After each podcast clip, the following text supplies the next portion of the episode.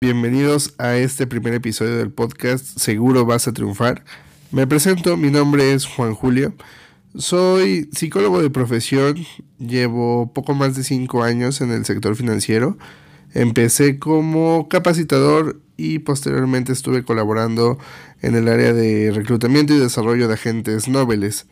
De ahí el objetivo de este podcast que es acompañarte en tu etapa de formación y desarrollo con historias de aquellos agentes que han empezado a formar su camino, que si bien son agentes ya consolidados con más de tres años en el sector, algunos van empezando, todos aquellos invitados que estén conmigo tienen algo que aportarle a tu etapa de desarrollo. Lo que yo quiero que tengas claro es que no estás solo, que independientemente de la promotoría en la que estés, de la compañía con la que tú trabajes, todos empezamos de alguna manera. En la imagen del podcast te darás cuenta que está tachada la palabra fallar. Seguro vas a fallar. Todos lo hacemos, todos fallamos. Todos fallamos en esta profesión cuando iniciamos. Sobre todo si no tienes nociones de nada del sector, pues parecemos como de esos pollitos que nos daban en la primaria, ¿no? Que no sabían ni qué pasó y se iban a morir al, al mes. Así, así estamos, ¿no? Así somos muchos de, de los que incursionamos en el sector. Pero no estás solo, no estás solo y la idea de esto es acompañarte semana tras semana con historias de agentes que han logrado pues ya empezar ese camino a la consolidación y algunos ya son consolidados y tienen algo que contarte, quieren quieren compartir contigo pues lo que les ha funcionado, lo que no, qué han sentido en esos momentos donde pareciera que se nos cierra el mundo y ya no sabemos a dónde movernos, pues bueno, ellos tienen algo que decirte. Entonces, pues sin más, vamos a empezar con el primer episodio. El día de hoy nos acompaña un buen amigo, Abraham Pérez. Él es agente de seguros desde hace dos años. Empezó su carrera en Seguros Monterrey.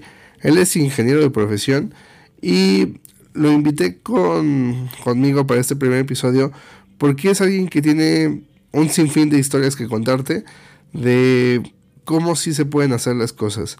Abraham ya fue a la convención de agentes nobles de Allianz, entonces algo está haciendo bien y algo nos puede aportar a todos en, este, en esta primera etapa de desarrollo. Sin más, pues vamos a empezar con este primer episodio.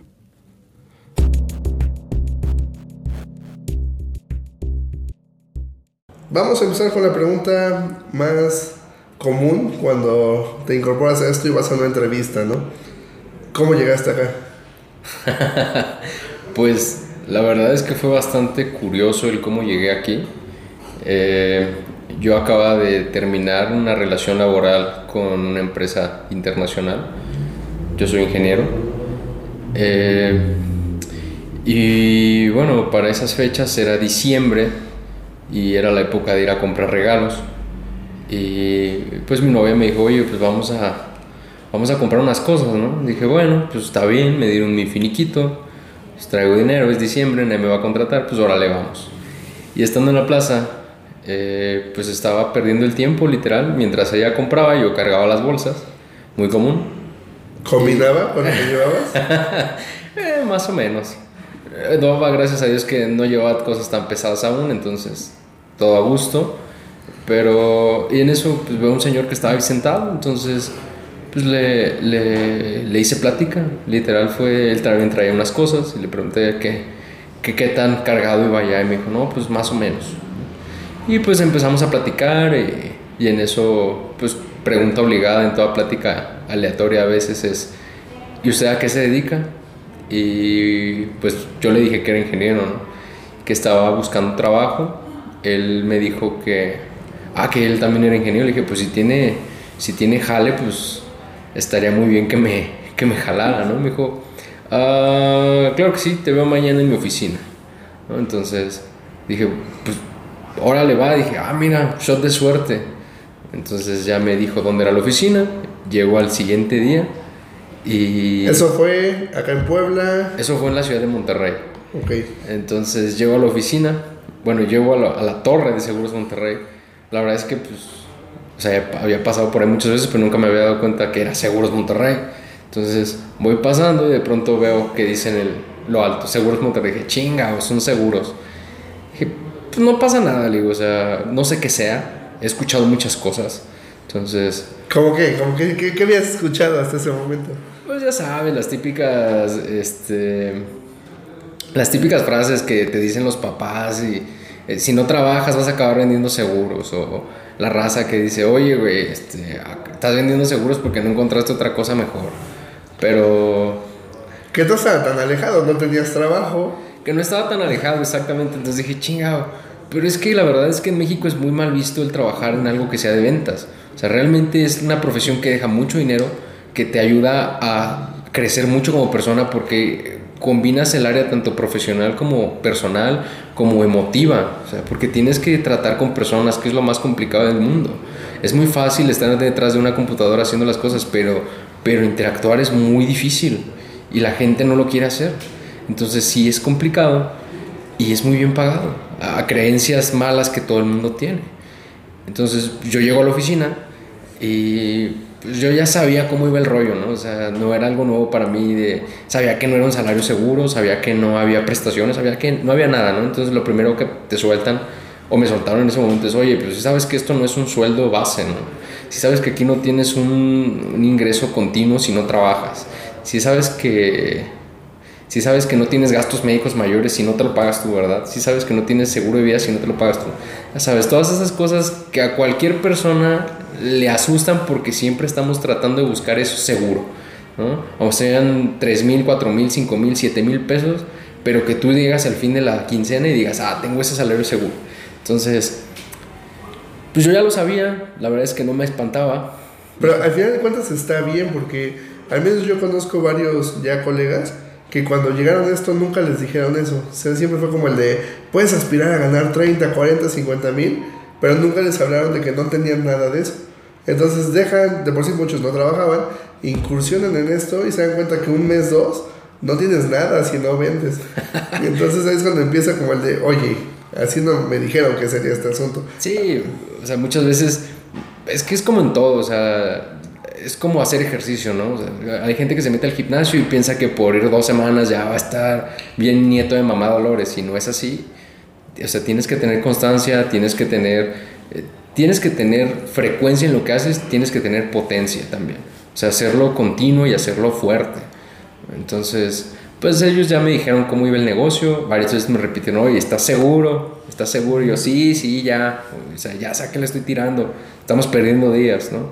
Entonces, así inicié, literal, eh, me metieron a capacitación, obviamente si era la torre de Seguros Monterrey, empecé con Seguros Monterrey eh, y me empezaron a explicar todo el mundo de los seguros.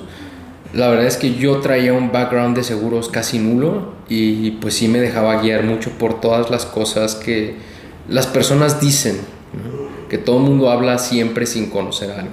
En esta época en la que todo el mundo es portador de la verdad, pero nadie dice dónde la sacó. Pues, todos te dicen, no, es que los seguros son la peor trampa del mundo, no pagan, no hacen esto, no hacen lo otro. Pero cuando los empiezas a conocer y te das cuenta que son muy importantes y realmente el problema no es, no eres, no es el seguro como tal, sino que las personas lo venden mal, ¿no? O sea, muchas personas, eh, también me di cuenta entrando en el mundo de los seguros que hay muchos agentes, pues que no le dan la importancia que tiene esto y realizan eh, pues no un mal trabajo, sino un trabajo un poco eh, sesgado a medias por no brindar toda esa información que requiere el cliente, eh, pues yo la verdad me propuse no ser alguien de ellos, ¿no? O sea, preferir siempre hablar con la verdad ante las personas y, y, que, y que ellos tomen la decisión, o sea, que se queden con el conocimiento y que tomen la decisión. Y así fue como empecé. empecé. Eso fue hace en el, a principios del 2018. Eh, estábamos hablando de febrero. O sea, empecé en enero, febrero, es mi arranque. Entonces empecé a buscar gente, eh, empecé a hacer mis citas, empecé a llevar todo ese proceso de, de bueno, y pues vamos a, vamos a, a ver tu mercado natural. Entonces, ¿qué es lo que se te aconseja en todos lados? Si alguna persona que lo escucha, es, que escucha esto es agente, sabe a lo que me refiero. Entonces empecé por ahí. Cabe aclarar que yo no era de Monterrey, solo estuve ahí trabajando, entonces... Eh, ¿Cuánto tiempo estuviste trabajando ya? Casi dos años. casi dos años en Monterrey. Entonces, eh, pues ahorita estoy en Puebla, pero tampoco soy de acá. soy de, de Sonora. Eh, ya he viajado por varios lados. Pero sí se puede, o sea, la verdad es que yo me puse a buscar gente, a hacer alianzas, a platicar con personas, a hacer alianzas con otros vendedores, ¿no? De algunas otras cosas. Eh, no sé, de, de, funerarias, de otras, de previsiones, de, de, gente que vendía cosas de Mary Kay también, o sea, te puedes aliar con muchas personas, pero tienes que hallar a las personas que realmente tengan esa motivación igual que tú a querer hacer las cosas mejores. Y eso, y eso lo vuelve interesante porque tú en Monterrey no llevabas mucho tiempo, acá en Puebla tampoco llevas mucho tiempo, digo, sé que estudiaste acá, pero al final de cuentas nunca te has desarrollado en un lugar fijo, pues, o sea, nunca has hecho tu red principal en Puebla, tu red principal en Monterrey. Entonces, eso hace tu perfil un poco más interesante y por eso quise que fueras el primer invitado, porque son dos años ya con tu cédula, Sí. vas por tu tercer año y al final de cuentas has tenido picos del tiempo que llevamos a conocernos, de meses muy buenos de venta, en lo que por X, Y o Z se te fue tu comisión, recordando el, el choque. pero bueno, ese es un tema aparte. Ay, si no. Pero, pero me interesaba que, que estuvieras acá con, conmigo esta primera emisión para contarles a esos agentes que van incursionando en esto que sí se puede, aunque no seas de la ciudad, aunque no vengas del sector financiero, aunque como dijiste traías un background prácticamente nulo de seguros, sí se puede. Y tú has dicho palabras como claves, ¿no? Encontrar personas con la misma pasión, hacer lo que haces con cierta frecuencia, con cierta potencia, pero no detenerte. Entonces, más allá de la teoría que luego nos dan en las promotorías de tu proyecto 200, tus fuentes de motivación, para ti, ¿cuál crees que es ese motor o tu razón principal de por qué no desistir, por qué continuar en esto a pesar de lo que dice la gente, ¿no? De los vendedores de seguros. Para mí es el hambre. O sea, realmente es, es qué tanta hambre tienes por crecer. Porque hay mucha gente que habla de que le apasionan las cosas, pero no es así. ¿no? O sea, tú puedes escuchar a una persona cuando dice, no, es que a mí me apasiona trabajar, ¿no? Pero están buscando cualquier excusa para no ir a trabajar ese día o se quejan todo el tiempo de que tienen trabajo y cosas que hacer, ¿no? Entonces, eh, a mí sí me gusta hacer las cosas, me gusta tener resultados, me gusta ponerme una meta y llegar a ella, entonces creo que eso ha sido lo que me ha, lo que me ha permitido seguir adelante y, y seguir trabajando. Y también no tenerle miedo a las cosas. Mucha gente tiene muchas creencias limitantes de que por X, Y, Z razones ellos no pueden hacer algo. ¿no? Gente que dice, ¿sabes qué? Es que eh, a lo mejor dicen, no, para ser agente de seguros tienes que ser una persona súper sociable, guapo y, y, lo que sea, ¿no? Y no es así, o sea, yo conozco mucha feos, ¿no? No feos. este, no, o sea, no. no. eh, gente común, o sea, toda la gente común que tiene muy buenos resultados, ¿no? Y hay gente que los pintan como los príncipes azules o las princesas de cuento que no tienen ningún resultado porque no tienen la mentalidad ni la actitud para hacer las cosas. Ok, y por ejemplo, vamos a, a tocar un tema que para mí es como muy importante para los agentes nuevos. De repente tú dices, ¿no? Hay gente que por no tener esa pasión por su trabajo, hay días que en la mañana suena la alarma y es como de, ay, si no sonara y si me, si me quedo dormido no voy a trabajar. y no pueden no ir a trabajar porque tienen un contrato, tienen un horario fijo. ¿Qué pasa con nosotros, y en este caso contigo en particular, que tú manejas tu tiempo esa mañana que te levantas y dices, hoy no tengo ganas, hoy por X, Y, Z no quiero ir a trabajar? Pues se vale, o sea, se vale que a veces digas, no, la verdad hoy no quiero levantarme, estoy muy cansado, hice otras cosas, siempre y cuando tengas un compromiso previo. O sea, si tú ya tienes un compromiso con alguien, tienes que respetarlo o eso es lo que yo, lo que yo hago. Si yo ya tengo un compromiso con alguien, así me levante muy cansado, pues tienes que asistir a él y no solo asistir a él, o sea, tienes que ir en la mejor actitud para poder dar el servicio y para poder dar esa, ese, ese plus que vas a ir a darle a la persona. O sea, él te va a dedicar tiempo, tú también. Entonces el tiempo de ambos es igual de valioso y tienes que ir con la actitud hasta arriba. Eh, si no tienes ningún compromiso, pues ya te quedas otra hora en la cama, descansas. Pero pues hay que procurar que no sea así, ¿no? Hay que procurar que, que siempre tengas esa energía para hacer las cosas, porque pues si no te quieres levantar para trabajar y activarte tu día, pues entonces, ¿por qué sí te levantarías? Hay gente que ya no tiene ese deseo de levantarse y creo que eso es un problema muy grande ahorita en la sociedad. Mucha gente no encuentra su motor. Eh, el trabajo no debe de ser el motor. realmente el trabajo es un medio por el cual tú vas a obtener algo y es parte de tu día, acoplarlo a la, a, la, a la, meta que tú tengas. es un camino que tú estás tomando y que tú estás eligiendo y que también lo vas a disfrutar ¿no? para llegar a las metas que tú estás buscando. Pero tu motivación debe de ser esa meta. Y tristemente hay mucha gente que no tiene metas actualmente. Entonces yo lo que le recomendaría a todas las personas que están iniciando en esto es que se fijen una meta. No sé cuáles sean sus metas, no sé si sean económicas, sentimentales, familiares, lo que sea, pero que tengan una meta para que el camino se haga más sencillo. Suena interesante pensando, como dices, no en solo metas económicas. Digo, se viene a la mente, ¿no? Como es una meta sentimental. Si tú quieres una relación de pareja estable, inevitablemente tienes que ir en paralelo con un desarrollo económico pues que se pueda sustentar con sus actividades diarias, ¿no? Entonces me imagino que igual para salir a un buen restaurante, pues necesitas dinero. Y para tener ese dinero necesitas pues generar tú tus propias ventas, ¿no? Entonces, ¿por ahí va un poco ese tema? Pues sí, también, o sea, tienes que, para poder darte esa vida que tanto deseas, tienes que trabajar para que todo se vaya dando, o sea, conforme vas avanzando, pues te vas, se te van abriendo nuevos caminos y puedes tener nuevas experiencias, tal vez un poco más costosas, o de diferente nivel, pero pues tú te las vas ganando. Ok, con eso me das pie a la otra parte, al otro bloque de esto. Hablas de experiencias. Y digo, también es inevitable que en el día a día, en la vida, no solo en el trabajo, pues tengamos rachas, buenas, malas, este, de todo tipo, ¿no? Entonces, son dos preguntas, nos vamos en orden. ¿Cuál ha sido tu peor racha desde que entraste a Seguros? Eh, por racha me, me refiero a el, el tiempo del periodo que no has vendido nada, que sí lo trabajaste, pero ¿cuánto fue? ¿Una semana, dos, tres, cuatro, que no ingresaste nada? Yo creo que han sido tres meses. Tres meses que sí me, me ha, ido, me, ha ido mal. O sea, fueron pesados. entré en desesperación, sí me agüité un poco. Te dicen, oye, es que la gente de seguros no debe de deprimirse nunca, ¿no? Y pues seguramente eso es lo ideal, pero pues eres persona y, y si te está yendo mal en ese momento, pues te deprime. El punto es no quedarse ahí tirado y, y, moverte, ¿no? O sea, seguirte moviendo para que las cosas sigan sucediendo, porque cuando te quedas fijo, pues no pasa nada ya. Literal estás muerto.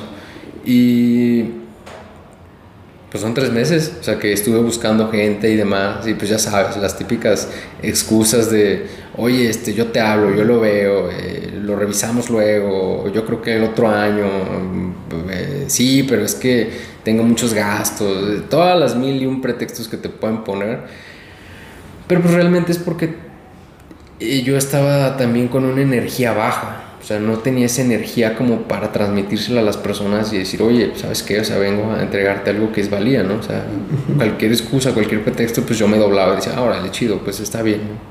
Entonces, eh, tres meses. ¿E identificas cuál fue ese factor X, por así decirlo, que te levantó?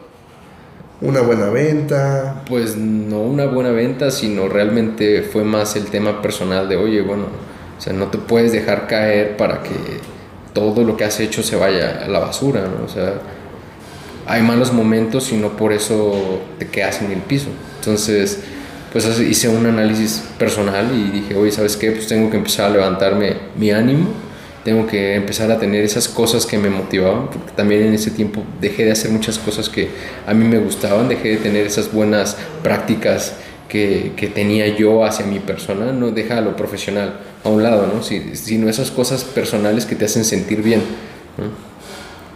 Por ejemplo, en mi caso es hacer ejercicio, me gusta mucho, me desestresa. Y esos tres meses tampoco estuve haciendo nada de ejercicio, entonces me sentía sin energía, sin ganas, no tenía ganas de nada, entonces me, me, me, entré en un pozo de, de frustración. Pero pues ahorita se empieza a retomar y te empiezas a mover y sabes que las cosas pueden, pueden mejorar. ¿En algún momento de esos tres meses pensaste en buscar un trabajo fijo? Sí, obviamente sí. Como todo mundo, ¿no? O sea, dices, chin, pues es que no, otro mes que no producí, pero otro mes de cuentas. Otro mes que no producí, otro mes de cuentas. Entonces, pues sí, sí lo pensé. Sí estuve eh, eh, también aplicando algunos empleos. Pero después dije, bueno, no, o sea, a ver, vamos a ser sinceros. O sea, para el nivel de vida que llevo, para para lo que me gusta, para las cosas que hago, para la libertad a la que estoy acostumbrado. Entrar a un trabajo es sacrificar otra vez mis, mis sueños por, por, pues por dinero que ni siquiera es equiparable a lo que yo, a lo que, a lo que yo quiero o necesito. Entonces, eh, no, dije, ¿sabes qué? Tal vez sí eso sería una última opción. No estoy diciendo que no sea una opción a veces eh, regresar a un trabajo, pero realmente tiene que ser la última opción si ya diste hasta el último aliento, pero que realmente lo hiciste. O sea, no, no que hayas dicho, ah, sí, yo ya me esforcé, este, hice mi esfuerzo un ratito y no, ya no se puede, está bien complicado. Entonces, no es la cuestión. Ok, y pasamos a la última pregunta de este bloque. ¿Cuál ha sido tu peor cita? No, hombre. Digo, porque es muy común que cuando empezamos, digo, cuando, cuando recién empiezas depende mucho de la promotoría, pero normalmente tienes el acompañamiento, sí, no del promotor, de un gerente de desarrollo, de un supervisor, de un líder de equipo, como fuera, ¿no? Pero cuando ya empiezas a ir tú solo, normalmente hacemos y decimos cosas que, que al tiempo pues ya dan risa, ¿no? Al momento pues no. pero ¿cuál ha sido tu peor cita? Fue cuando inicié estaba empezando, eh, fui a ver a una persona que era muy emocional y pues en ese momento eh, el background, la persona que me entrenó para, para empezar, pues él era mucho de matar al cliente, ¿no? Entonces él era mucho de decirle casi casi, oye mira, este, ya viste esa sombra negra detrás de ti, pues es la muerte que te anda siguiendo, ¿no? Entonces, eh, pues yo traía ese, ese, ese aprendizaje. Entonces, algo que les recomiendo es que encuentren su estilo. Si son de matar a las personas, pues, pues ok. O sea, no está que esté bien o esté mal, pero encuentren su estilo y, y desarrollenlo. Eh, yo traté de usar el estilo de otra persona y a la persona que fui a ver pues era muy sensible, era muy tranquila, era muy pues muy sentimental y en ese momento pues yo empiezo, y empezó a matarla y nada más veía acá que se abrían sus ojos así como de oye espérate no o sea no me sorprende que me lo digas, o sea, no me sorprende el hecho de morirme, sino me sorprende que me, que me quieras matar, ¿no? Entonces, eh, no fue grosera conmigo, pero sí amablemente me dijo, ¿sabes qué? No, no, no me siento interesada y menos porque pues, solo me hace sentir cosas negativas, entonces, pues no, no quiero nada y ya no quiero seguir hablando, entonces... y luego que se, se paró, se fue y acabó. No, pues eh, me dijo, ya no quiero seguir hablando, entonces pues, yo me quedé así como, ¿y qué le digo, no? Entonces le dije, lo que yo le respondí fue, no, pues sabes que es que esto es para ti, ¿no? Entonces, y si no lo quieres, pues, porque también el método de venta pues era un poco agresivo, entonces dije, bueno, a ver, o sea, el método que me habían enseñado era agresivo, entonces me paré y le dije, oye, pero eso, esto es para ti, entonces, ¿qué tal si te pasa algo? Me dijo, ya, ya, ya, ya, no quiero seguir escuchando esto, eh, con permiso, lo peor de todo es que era amistad de una amistad. Entonces me dice, me habló a las 2, 3 horas, me dice, eh, güey, ¿qué pedo? ¿Por qué me andas matando a mi amiga, güey? Y yo, ¿eh? Me dice, ya me dijo que pinche güey loco, que ya le andabas diciendo que se iba a morir. Dije, no manches, no lo vuelvo a hacer. Entonces fue una experiencia que tuve de no estar matando a la gente, realmente hablarle un poco más acerca de, de buscar qué es lo que ellos quieren, no irme a venderles algo como vendedor de puerta en puerta y utilizar el mismo método con todas las personas. No es así, entonces sí fue una cita de la que aprendí bastante. Ok, y ya por último, mm, hablas de metodología, del estilo, yo hablé un poquito de, de lo que nos dan en teoría cuando recién empiezas en esto, ¿no? Tus formatos y demás. Pero tú, Abraham, ¿qué le puedes decir a alguien que inicia en esto? ¿Cuál sería tu recomendación? Saliéndote un poquito de la caja, saliéndote un poquito de la teoría. Algo muy corto, ¿qué le dirías a alguien que, que empieza? Pues mira, hay consejos dentro de la caja y fuera de la caja. El primer consejo dentro de la caja que les daría sería que se apeguen a los tiempos. O sea, realmente entrar a esto no es un por lo mientras y lo van a hacer, es un sí marca tus tiempos, sí es un horario de trabajo, por lo menos al inicio, realmente es para siempre, o sea, sí tienes que tener un horario laboral, pero al inicio es casi casi de 7 a 7, o sea, 7 a 5, ponle tú, eh, porque tienes que aprender muchas cosas. Si quieres darle un servicio bien a los clientes y ser una persona preparada y no ser alguien más del montón, tienes que prepararte, tienes que ser una persona disciplinada y comprometida. Eso es de entrada. Segunda entrada... ¿Ya fuera de la caja? Fuera de la caja, lo que yo les recomendaría sería que... Pues no sé si es fuera dentro de la caja todavía porque pues ya ahora eso de fuera de la caja sigue siendo muy dentro de la caja, porque ahora todo el mundo lo quiere aplicar. Pero que sean ellos, o sea, a la hora de vender, que sean ellos, a la hora de salir a prospectar, que sean ellos, que sean auténticos. Que si son personas que les agrada ser sociales y platicar, que lo sean, que no sean robóticos, que no sean, que no sean personas eh, que también se preocupen por los demás, ¿no? que sean unas personas a la hora de hacer su trabajo que también velen por el cliente ya el negocio está demasiado saturado de gente que solo vela por sus intereses. También es momento de velar por, por los intereses de los clientes. Ok, yo, yo consideraría que sí está fuera de la caja, porque sobre todo en esta profesión, pensando en la gente que igual va iniciando, ¿qué pasa cuando te dan tu guion telefónico? Marcas y te vas de, de pe a pa, como lo que dice ahí, ¿no? Hola, Abraham, soy Juan Julio, me recomendó tal. ¿Es un buen momento? Y, hasta se vuelve un chiste, ¿no? De por la mañana o por la tarde, a las 6 o a las 8, ¿no? Entonces yo creo que eso de, de encontrar tu estilo va muy ligado con no perder tu esencia. En algún momento pues ya platicaremos con, con otro de los agentes, pero tú y yo compartimos ese contacto de, de alguien que es muy auténtico en su forma de hablar, echando relajo y marcando para sacar una cita, ¿no? Y es alguien que, que tú lo ves y si es alguien totalmente fuera de la caja, no te imaginas que cuando te habla es un agente y es un agente certificado, ¿no? Entonces, eso de la esencia creo que sí está fuera de la caja y es muy valioso como recomendación. Ojo de recomendación es que si son auténticos, sí es ser auténticos, pero también que tengan una estructura de qué van a estar diciendo. El problema de muchos también es que quieren ser tan auténticos que no tienen una estructura de cómo van a ir diciendo las cosas. Entonces, que sí tengan una estructura base de cómo van a ir eh, desarrollando tanto las llamadas como las citas, etcétera, pero que a la hora de explicar las cosas sean auténticos. Y también una recomendación que les puedo dar es que simplifiquen las cosas a los clientes. O sea, no se metan en términos tan complicados ni le expliquen, o sea, todo a nivel súper, súper técnico porque no lo van a entender y lo van a aburrir. Y a veces cuando empiezas en esto ni tú lo entiendes. Sí, de hecho muchas Sobre todo pensando en ese, en ese espectador que que buscamos acá, que es la gente que inicia, a veces ni siquiera sabemos nosotros qué estamos diciendo. Sí. Y bien seguro vas y ahí vas y lo escupes tal cual, ¿no? Repitiendo como periquito. Pero el punto, además de eso, o sea, se supone que tú le estás dando un servicio al cliente, no le tienes que decir cosas para pantallarlo, le tienes que decir las cosas para que le sirvan, ¿no? O sea, si lo quieres si se quiere apantallar, pues se puede poner a ver otras cosas, ¿no? O leer el diccionario a ver qué palabras nuevas y rimbombantes se encuentra. El punto es que tú le des esa información sintetizada para que él pueda tomar decisiones, porque su chamba de la persona a la quien tú le vayas a dar el servicio no es ser agente de seguros y saber todo. Su chamba es otra. Y tu chamba es ir a simplificarle la vida y que todo sea más sencillo para él. Perfecto. Pues bueno, con eso terminamos este primer episodio. Muchas gracias. Muchas gracias por estar acá. Gracias a ti, Julio, por haberme invitado. Eh, te pueden encontrar en redes sociales. Tienes marca personal, una marca corporativa.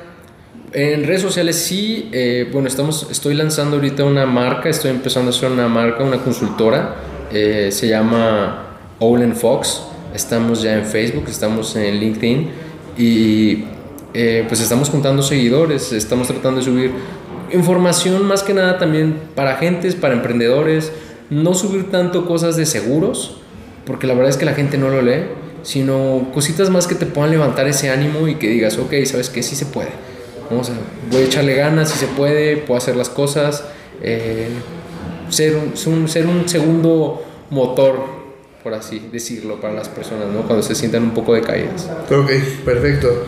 Pues entonces nos despedimos y sigan las redes sociales como Owl and Fox. Así es, Owl, and Fox. Fox. en la descripción, pues ya ponemos ahí el, el link para que vayan para allá. Va, pues gracias.